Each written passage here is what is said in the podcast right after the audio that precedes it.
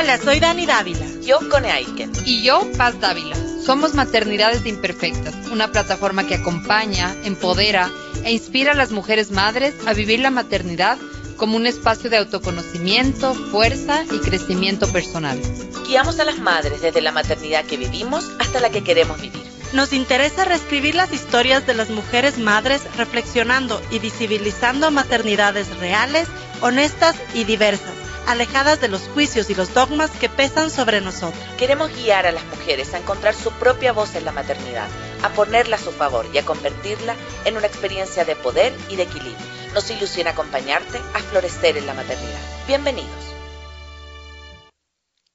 Hola a todos, hola a todas, bienvenidos a un nuevo vivo de maternidades imperfectas. Nos encanta tenerte acá. Mi nombre es Cone Aitken y te quiero dar la bienvenida a este espacio y gracias a tu escucha que podamos seguir siempre acompañando, empoderando e inspirando a las mujeres a vivir su maternidad como un espacio de fuerza y crecimiento personal.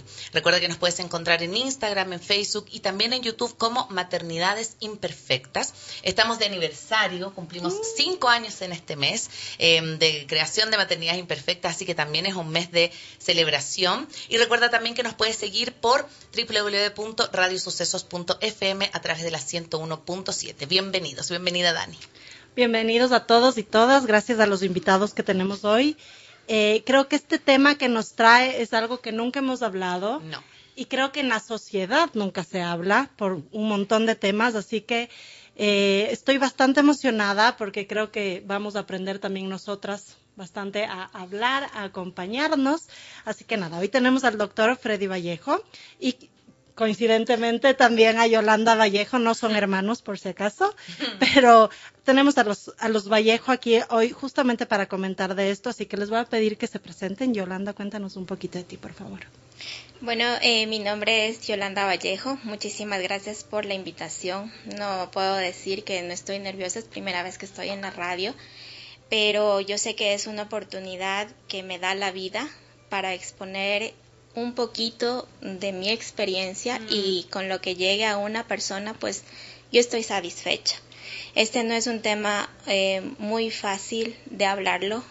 Como yo le dije a mi esposo, a mis hijos, para mí es un desahogo y aparte de eso es una vivencia que uno sí debe pues exponerla porque hay muchas mujeres que pasan por lo mismo que de pronto eh, no entienden por qué pasan las cosas y eso es mi afán, no llegar a, a esas mujeres que como yo les ha sucedido algo parecido. Muchas gracias. Gracias Yolanda más bien por tener esa valentía y compartir no solo con nosotras, sino con un montón de mamás que creo nos, nos escuchan hoy.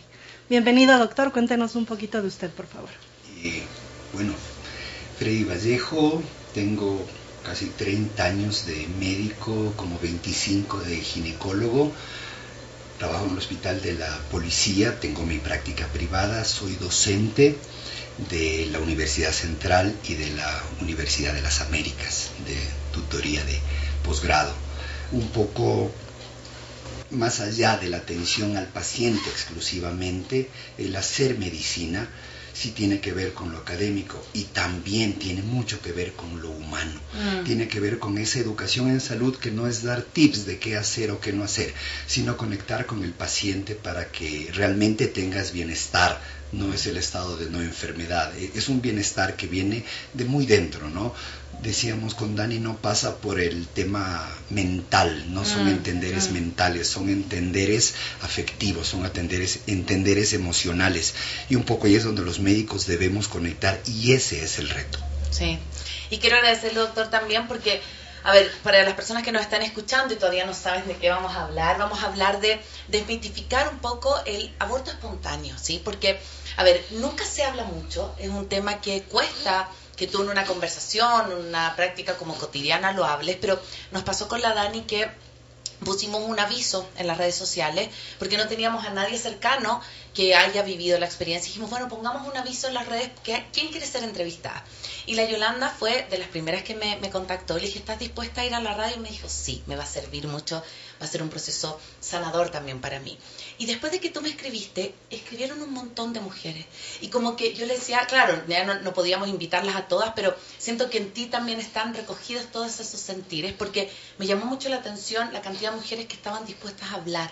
porque es algo justamente lo que decíamos, que no se habla, que, que no a lo mejor no lo cuentas, que pareciera que, que, que no, lo viven tantas mujeres, pero lo viven muchas mujeres. Entonces, quería partir eh, desde el ámbito médico, doctor, que nos cuente qué se entiende por aborto espontáneo, cuáles son sus características, en qué meses puede ocurrir, un poco para las personas que a lo mejor no saben nada de este tema y están escuchando, sepan un poco a nivel como macro de qué se trata. Bueno, en definiciones, un aborto lo entendemos como la pérdida espontánea del, del embarazo, entre la concepción y las 20 semanas, tomando en cuenta la fecha de última menstruación, o una pérdida que tenga menos de 500 gramos. Hay que remarcar que hasta la semana 12, donde se produce al menos el 90% de pérdidas. Entre la semana 12 y la semana 20, usualmente es, mucho menos probable que, pierdas tu embarazo. Y, doctor, ¿cuáles son bueno, las características como eh, cuando las mujeres llegan a, consultar y todo, em, como físicas, cómo se puede manifestar? Eh, me imagino que son sangrados o cómo, cómo las personas también se, se, van dando cuenta de esto, es por un em, examen que van para las personas que nos están escuchando. Ok, primariamente sí. El sangrado es un evento muy frecuente. Aproximadamente 30% de mujeres que llegan a un embarazo a término tienen, presentan un sangrado. De estas mujeres, las que presentan el sangrado en el primer trimestre, aproximadamente el 50% van a, van a tener ah. una pérdida, van a tener un aborto. En cuanto al sangrado, puedes también tener dolor, el dolor tipo contracción en el que se se suele ir agravando de a poco y terminas con, mayores sangrados y la, y la, pérdida del bebé.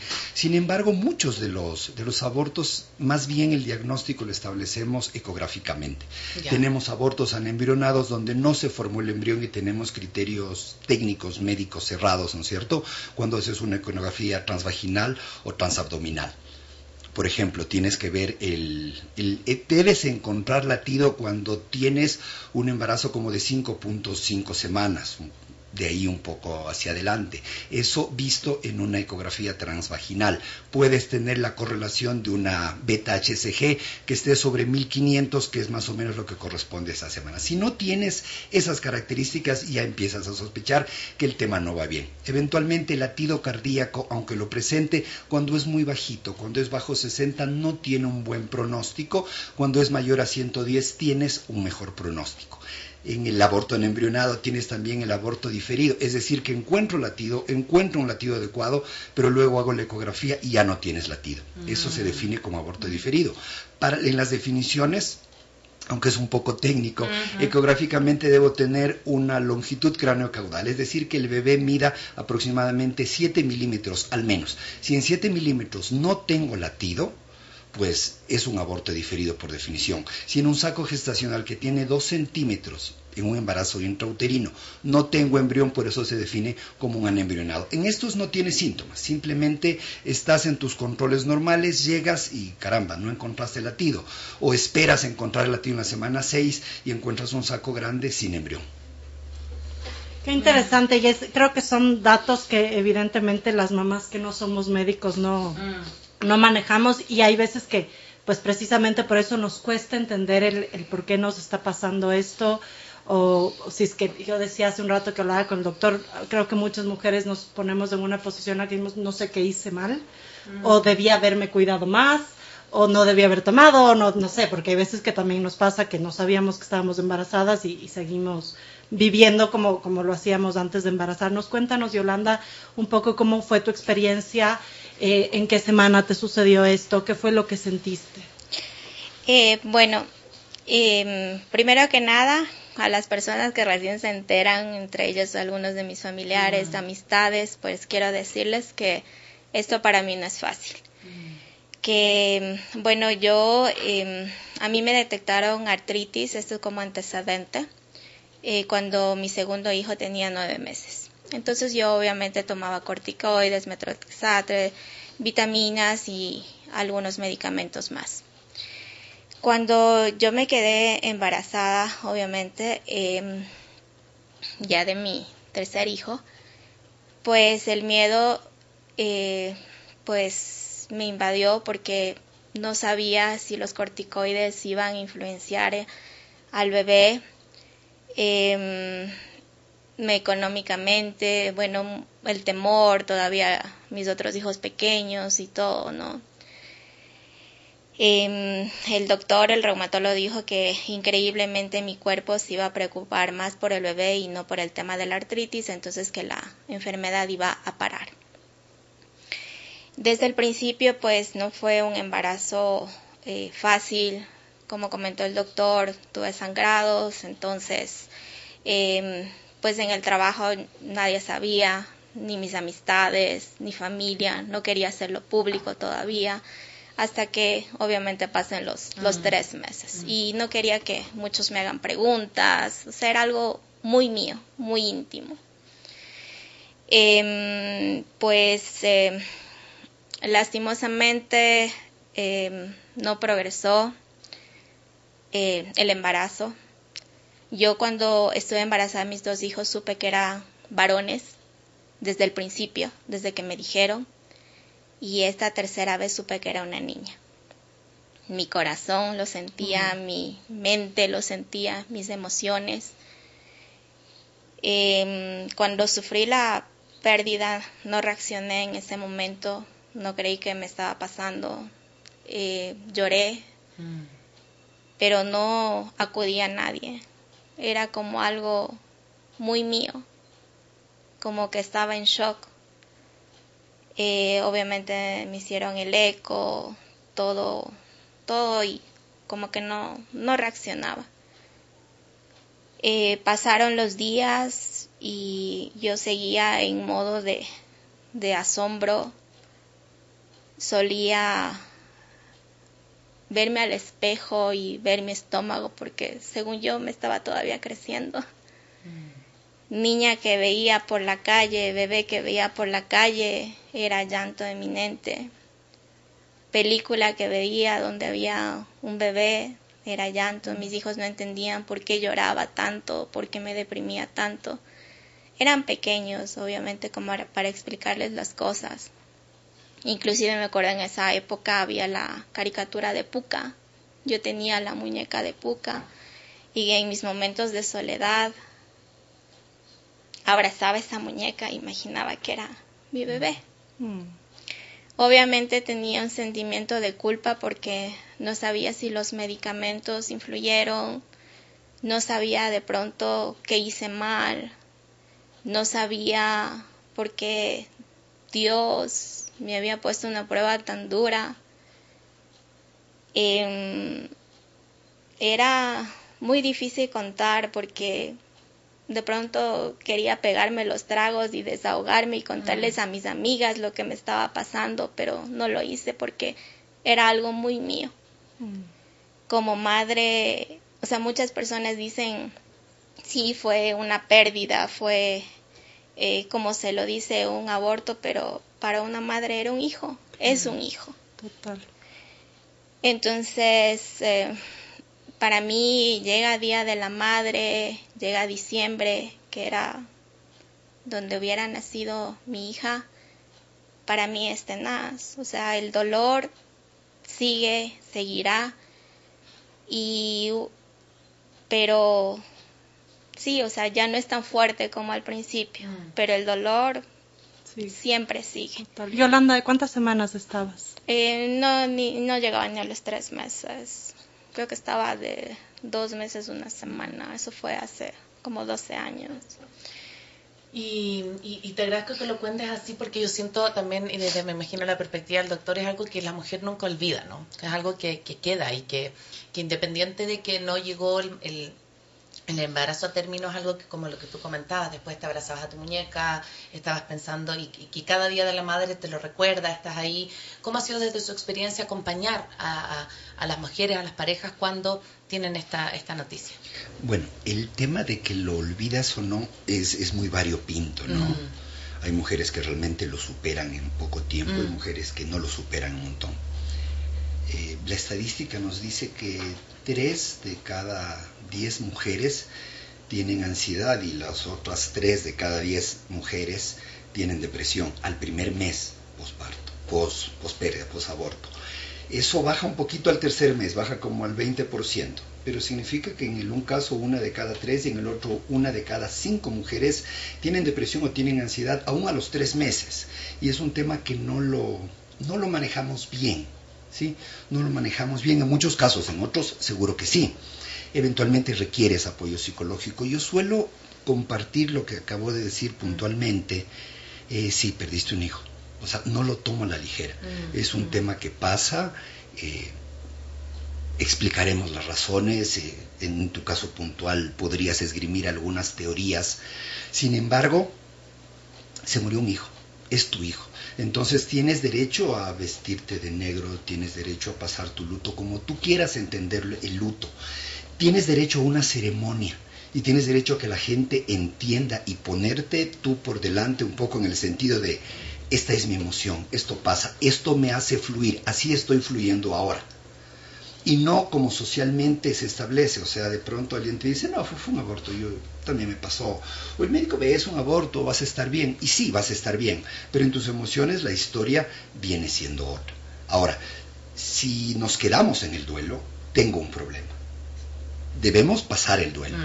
Sí, y lo recuerdas agriamente, lo recuerdas agriamente, a veces más, a veces menos, pero hay un tiempo en que el duelo debe estar. Este espacio en el que debes estar que quieres estar. Pero hay un momento en que ya no es válido que quieras estar. Hay un tiempo en el que ya debes salir de ese espacio. Sí, yo creo que creo que algo que Yolanda también dijo eh, nos pasa a muchas mujeres a, pesar de no sufrir esta pérdida y es como que es muy común el decir no cuento nada hasta los tres meses porque sabemos que es como esta, mm. este momento de riesgo, de no, y luego es, es bastante triste también, no sé que, no sé si está bien o no está bien, pero yo digo que es bastante triste porque cuando uno sufre una pérdida y no contamos nada, también es difícil luego decir como, ah, sí, estuve embarazada y perdí a mi bebé y como tampoco contar con ese apoyo, que creería que es algo que también te pasó, ¿no? O sea, no, no sé la verdad cuál podría ser la, solución, no sé si está bien contar, no contar, pero lo que sí creo que es importante es que tengamos como nuestra red de apoyo, eh, independientemente de lo, que, de lo que podría suceder después, nuestra pareja, nuestros hijos, nuestros papás, como creo que sí es una invitación a que de alguna forma sepamos que tenemos alguien en el que podemos contar.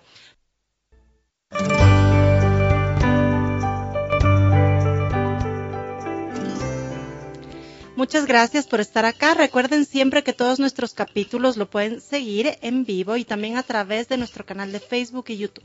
También puedes escuchar todos nuestros episodios, ah, episodios anteriores en nuestro podcast. Estamos hoy conversando sobre desmitificar el aborto espontáneo. Eh, quienes ya nos escucharon saben que estamos con el doctor Freddy Vallejo y con Yolanda Vallejo conversando sobre este tema que no muchas veces se habla. Ya nos contó un poco Yolanda su experiencia.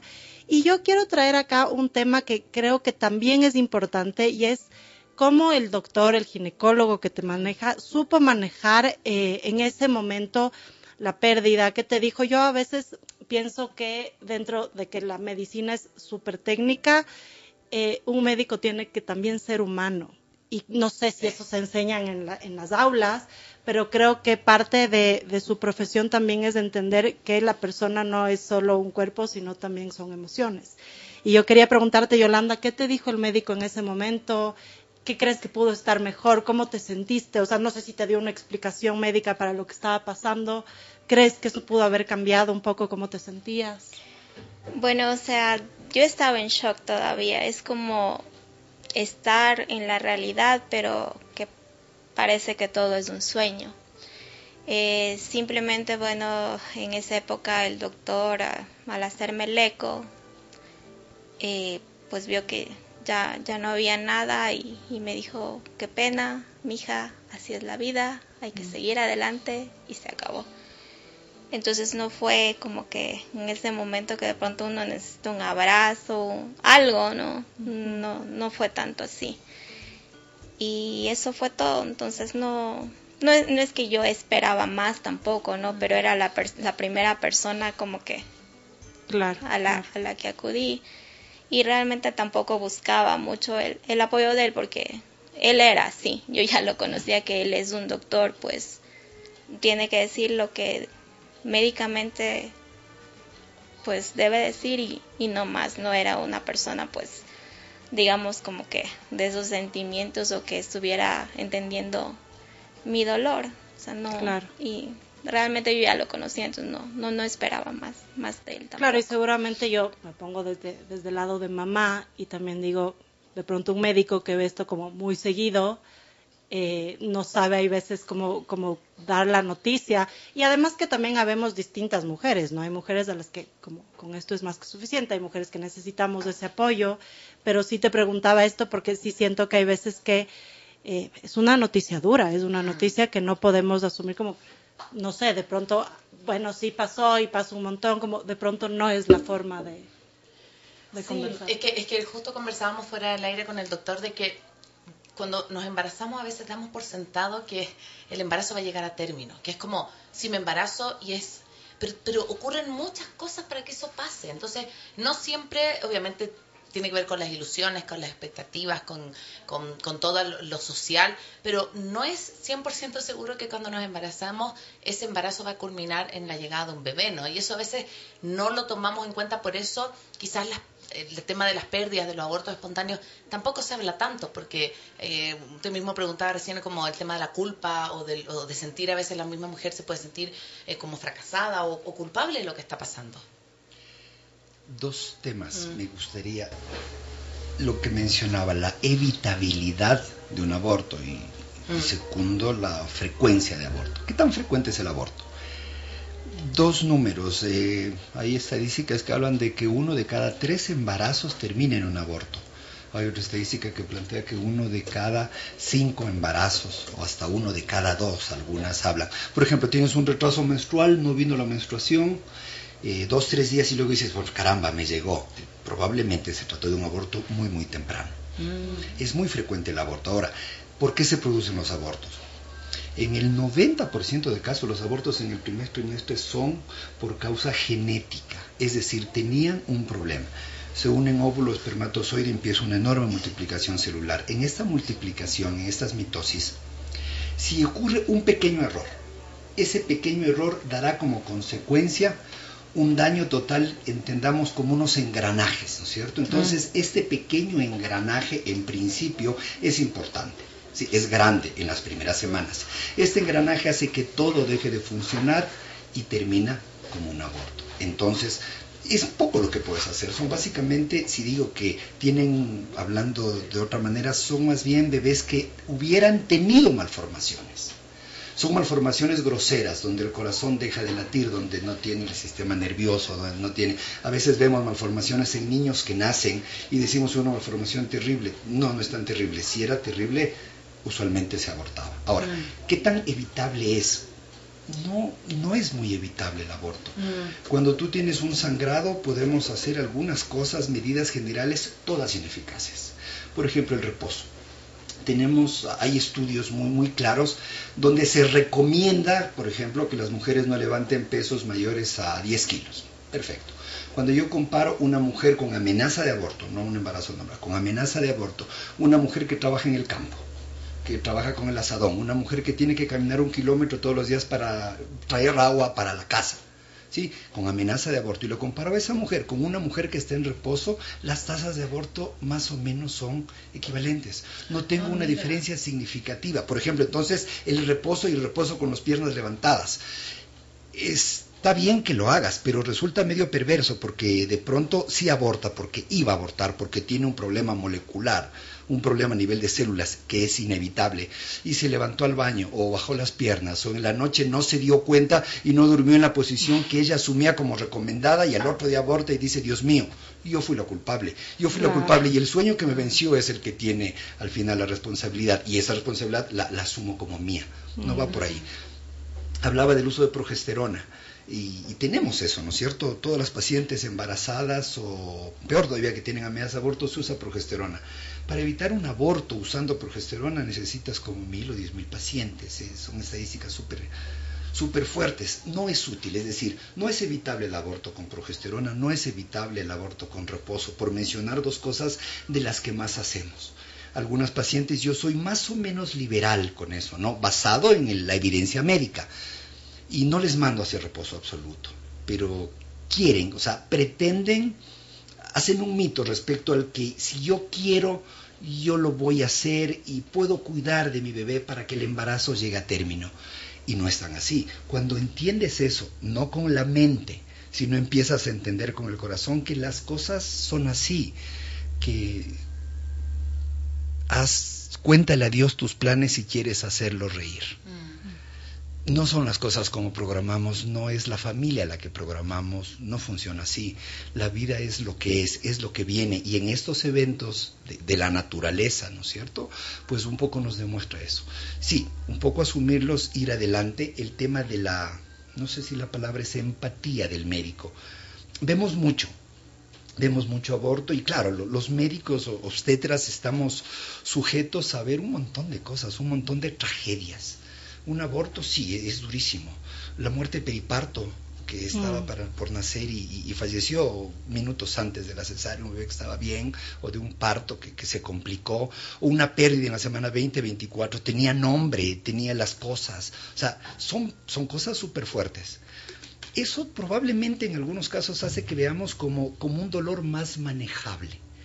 Ahora, el apoyo que te, que te puede dar el médico es un poco limitado eh, no sé si estás preparada y de pronto, si eres paciente de, muy largo tiempo, si tenemos una conexión muy fuerte, de pronto un abrazo puede ser confortante, pero de pronto estás en negación y un abrazo no, no cabe. De pronto ciertas palabras, estás en shock, en ese momento estás en shock como tú bien lo dijiste, y es difícil que el médico pueda acceder. Más bien, en ese momento de shock, ya, en las citas posteriores, en el control que van a hacer dentro de una semana o dentro de dos semanas, ahí es importante evaluar lo que dábamos al principio. Estás con ansiedad, estás con depresión y bueno, referirte al especialista de eso para que empecemos a manejar. Vas a salir de luto. Si no estás saliendo de luto, tengo un problema. Tengo un problema. Estamos, nos quedamos en el luto, estamos fijados en eso y ahí sí tiene que venir, intervenir un especialista en salud mental un poco para orientarnos. ¿Por qué tenemos ese tema? ¿Por qué nos aferramos a eso? ¿Por qué nos soltamos? Sí, total, yo creo que eh, justamente esto, ¿no? Más, más me, refería al tema de, de, derivar, porque evidentemente el médico no sabrá cómo manejar la emoción de la mamá en ese momento, pero sí puedes yo, yo me acuerdo que cuando yo di a luz, el, el, doctor, justo el doctor Vallejo me preguntaba después como, ¿cómo te sientes? ¿Te has sentido ansiosa? ¿Te has sentido tal? Si es que te sientes así, te voy a derivar con algún psicólogo, pues por este tema de la depresión postparto. Y creo que es como bastante importante saber hasta dónde puede como meterse el médico, por así decirlo, en las emociones eh, de la mamá. Pero también viene otro tema que justo es lo que te preguntaba Yolanda, como si es que fuiste a terapia, si es que accediste como a algún servicio de, de, terapia.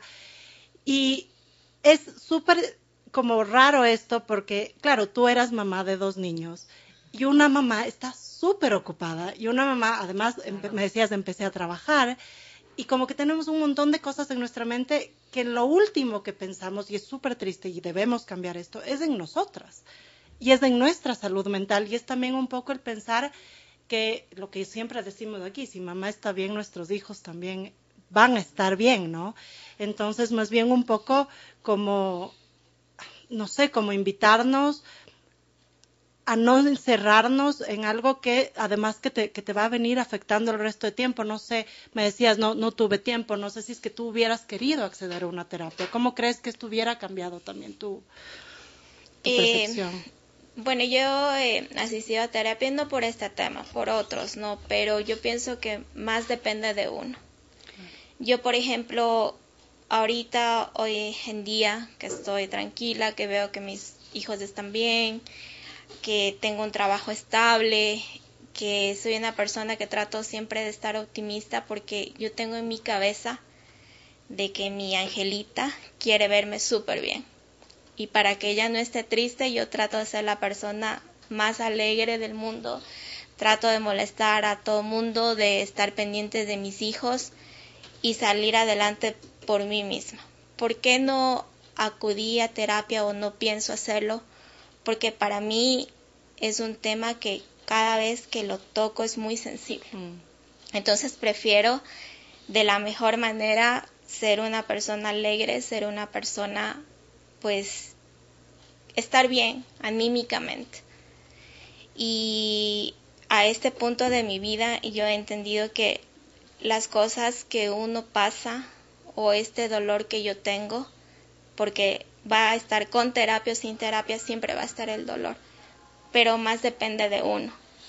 Y justo eh, cuando mis hijos se enteraron de que, porque yo les consulto, en la familia compartimos muchas cosas, y cuando yo les dije qué piensan, qué opinan, me dijeron, mami, adelante, mami, eres valiente, mami, seguro que tu testimonio va a servir a muchos. Entonces yo le dije, les dije a mis hijos que gracias por su apoyo y que esa es mi terapia. El apoyo que ahorita yo recibo pues de, de mis hijos, de mi esposo, eso, eso me sirve. Y como yo digo, mientras yo trate de sonreír y sobre todo porque yo sé que me va a hablar de las orejas mi hijita, entonces sé que estoy por buen camino. Ahorita no voy a llorar, no voy a ponerme mal, porque se puede salir adelante y depende más de uno que de la terapia. Sí, y yo creo que también tiene que ver, yo, para mí son ambas, yo creo que tiene que ver con, con, poder acompañarnos de red de apoyo y sobre todo contar. Yo siento que esto es como súper sanador de poder estar hablándolo en la radio, porque me imagino que muchas personas, muchas mujeres se sienten eh, identificadas, a lo mejor no lo han contado, a lo mejor em, lo, lo han tenido como guardado un montón de tiempo, y yo siento que es algo como lo que conversábamos recién con el doctor, más frecuente de lo que uno piensa. El tema es que está como cubierto como con un manto de, de, como de secreto. ¿sí? Entonces yo creo que cuando eso se, se, libera, ese secreto, y se cuenta como así hay posibilidades de que tú llegues al mundo, como hay posibilidades de que no, eh, con todo el dolor que eso también trae, también trae una luz de esperanza para quienes a lo mejor les da también susto a lo mejor embarazarse o por lo que pueda pasar, como que sí, puede pasar, pero también puede ocurrir lo contrario, ¿sí? sí. Entonces, recuerden compartir este episodio con quienes crean que les puede interesar para que podamos seguir compartiendo este espacio de autoconocimiento, de bienestar materno. Y también recuerda que si nos pones las cinco estrellitas en Spotify, también nuestro podcast crece. Recuerda también que nos puedes seguir en arroba eh, Radio Sucesos S en Twitter, en Instagram. El día de hoy estamos hablando acerca de cómo desmitificar el aborto espontáneo. Quisiera que cada uno tuviera la posibilidad de poder como, eh, dar quizás, nosotros cerramos siempre con ideas fuerza, pero antes de las ideas fuerza, cada uno pudiera cerrar con algún mensaje o algo que le gustaría como entregar que quizás no hemos podido como abordar en el programa. Doctor, parto con usted.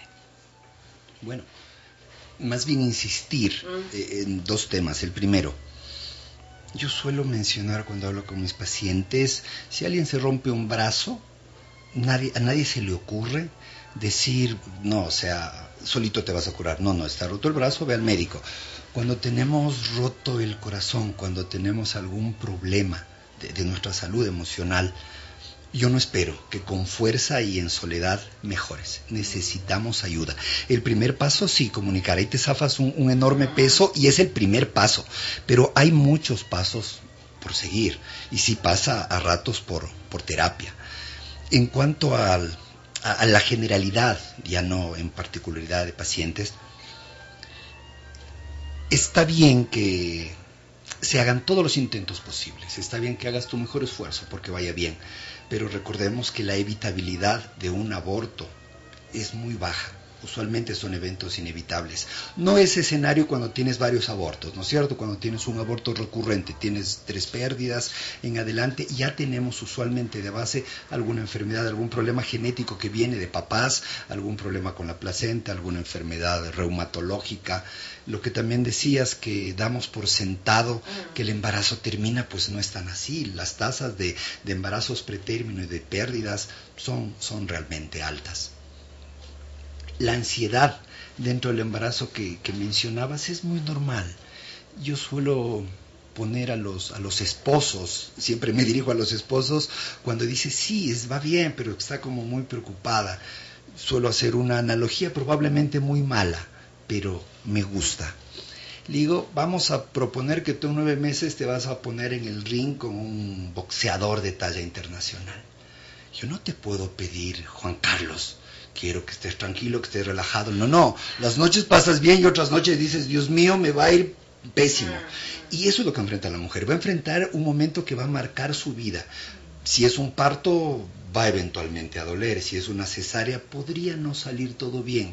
Está consciente, a pesar que a veces en teoría damos por sentado cosas, la mujer está consciente que podría no salir su bebé, podría no salir en brazos de su bebé, o podría salir su bebé y no salir ella y tiene otros bebés. O sea, hay un montón de escenarios que te generan mucha ansiedad y eso debe ser considerado. Conversa con tu ginecólogo y dile, oye, siento a ratos esto, ¿cómo lo manejo? Eventualmente la información ayuda pero la información más que científica y académica es una información más bien orgánica, mm. donde podamos compartir, donde me compartas un poco tus miedos y yo te diga, ve, bueno, creo esto y la posibilidad que pase es esto, pero ahí vamos, no tenemos de otra. Mañana vendrán nuevas mareas, nuevas aguas y veamos qué es lo que al final del día ocurre. Mm, qué lindo, qué lindo, sí, yo también creo que es como también eh, esto, ¿no? Encontrar estos momentos para poder contar y yo creo que Yolanda, como te dije hace un rato, eres muy valiente porque a ti te ha costado mucho hacerlo y estás hoy aquí y seguramente muchas otras mujeres y tus hijos también te están escuchando, así que primero agradecerte y cuéntanos un poquito qué mensaje quisieras dejar a otras mujeres que hayan pasado por esto, qué mensaje también quieres dejar a tus hijos. Bueno, quiero decir que está bien pasar todas las etapas de una pérdida. Uno tiene que llorar, uno tiene, como dijo el doctor, pasar su etapa de duelo, uno tiene que sentirse culpable. Todas esas etapas están bien. El problema es estancarse ahí. Uno debe salir porque tiene metas, tiene familia, de pronto más hijos.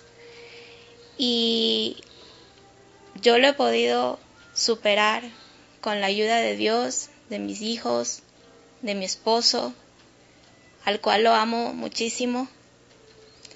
Y pues uno como mujer pues debe hablar de ciertos temas.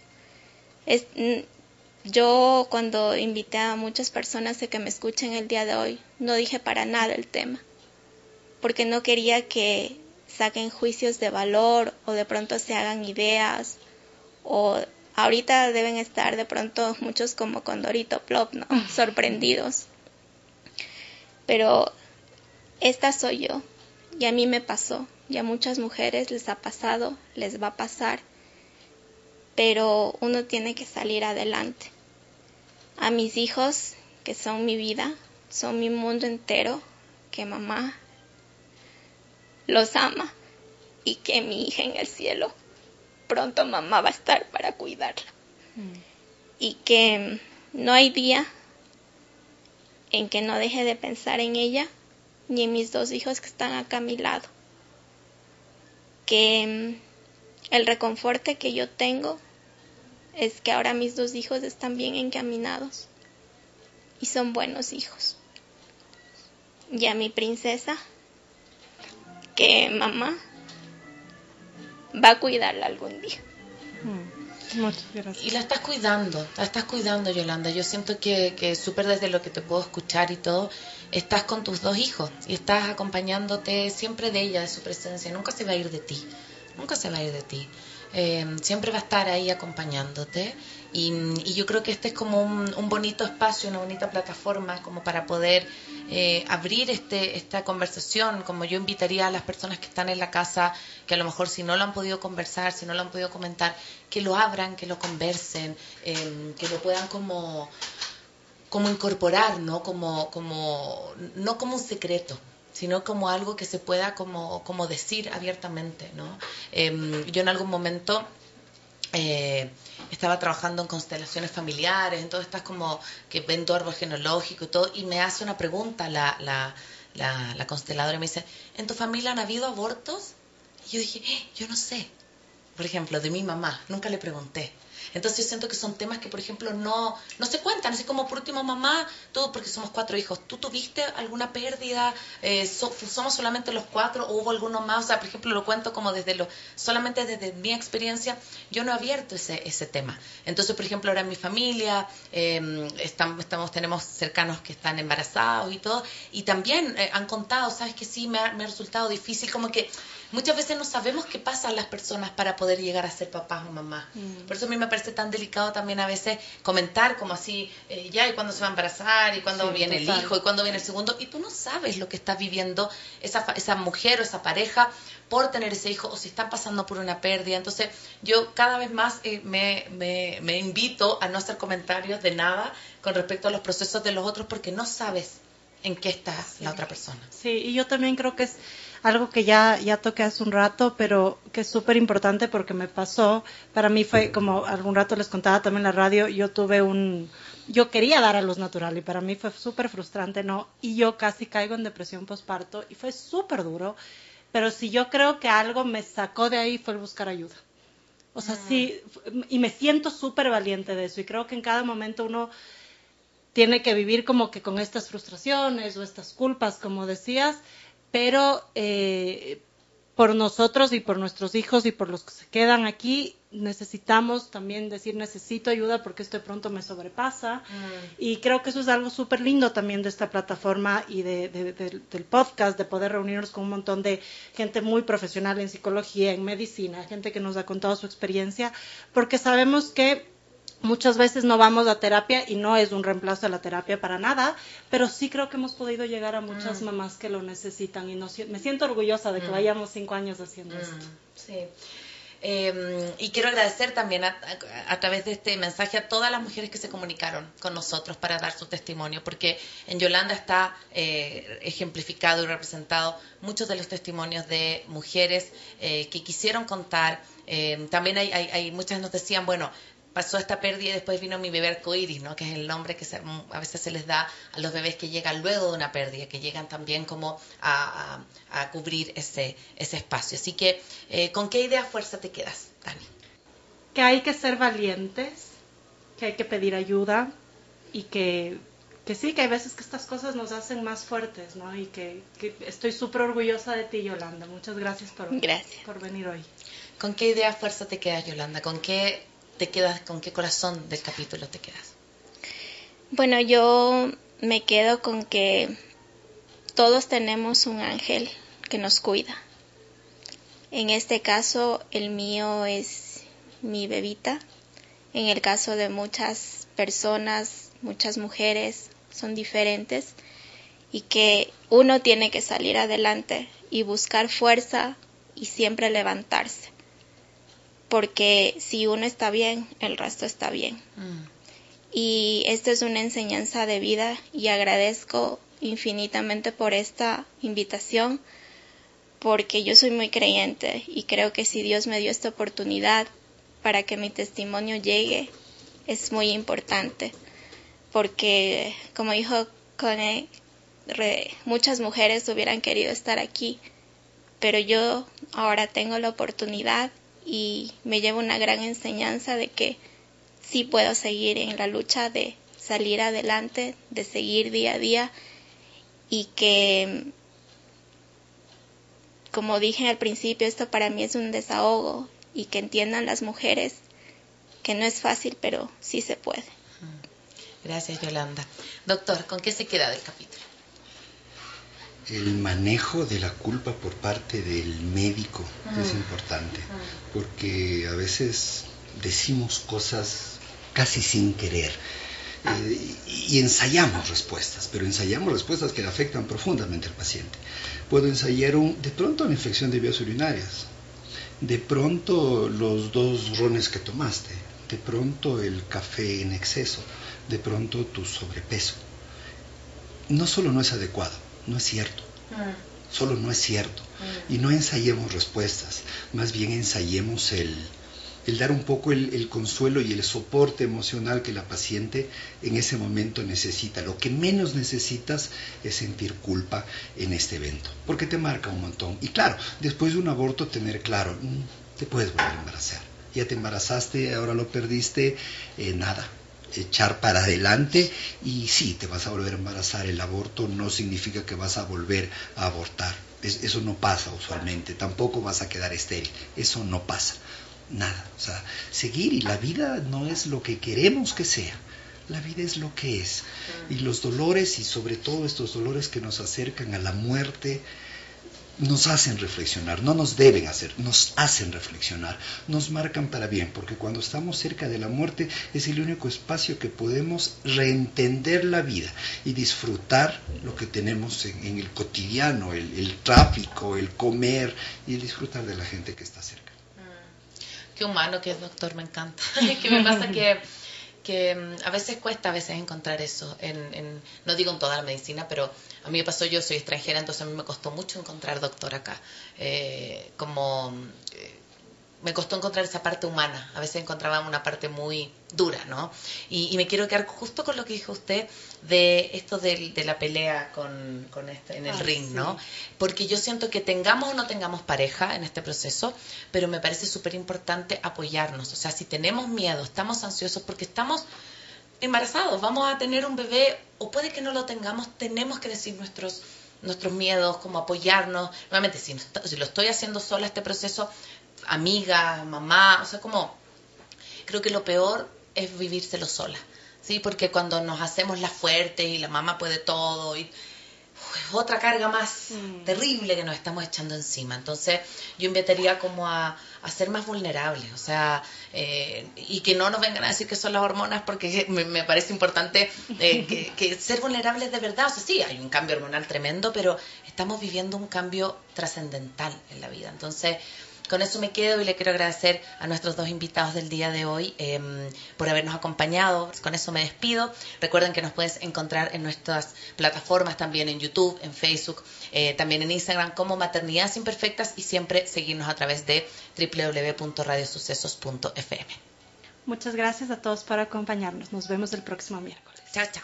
Gracias. Gracias. Soy Cone Aitken. Soy Dani Dávila. Y yo, Paz Dávila. Gracias por regalarte este tiempo de autocuidado y crecimiento. Si quieres escuchar más capítulos y contenidos sobre maternidad y crianza, no olvides de encontrar nuestro podcast en iTunes y Spotify. Y a través de Radio Sucesos todos los domingos a las 12 del mediodía. Te esperamos.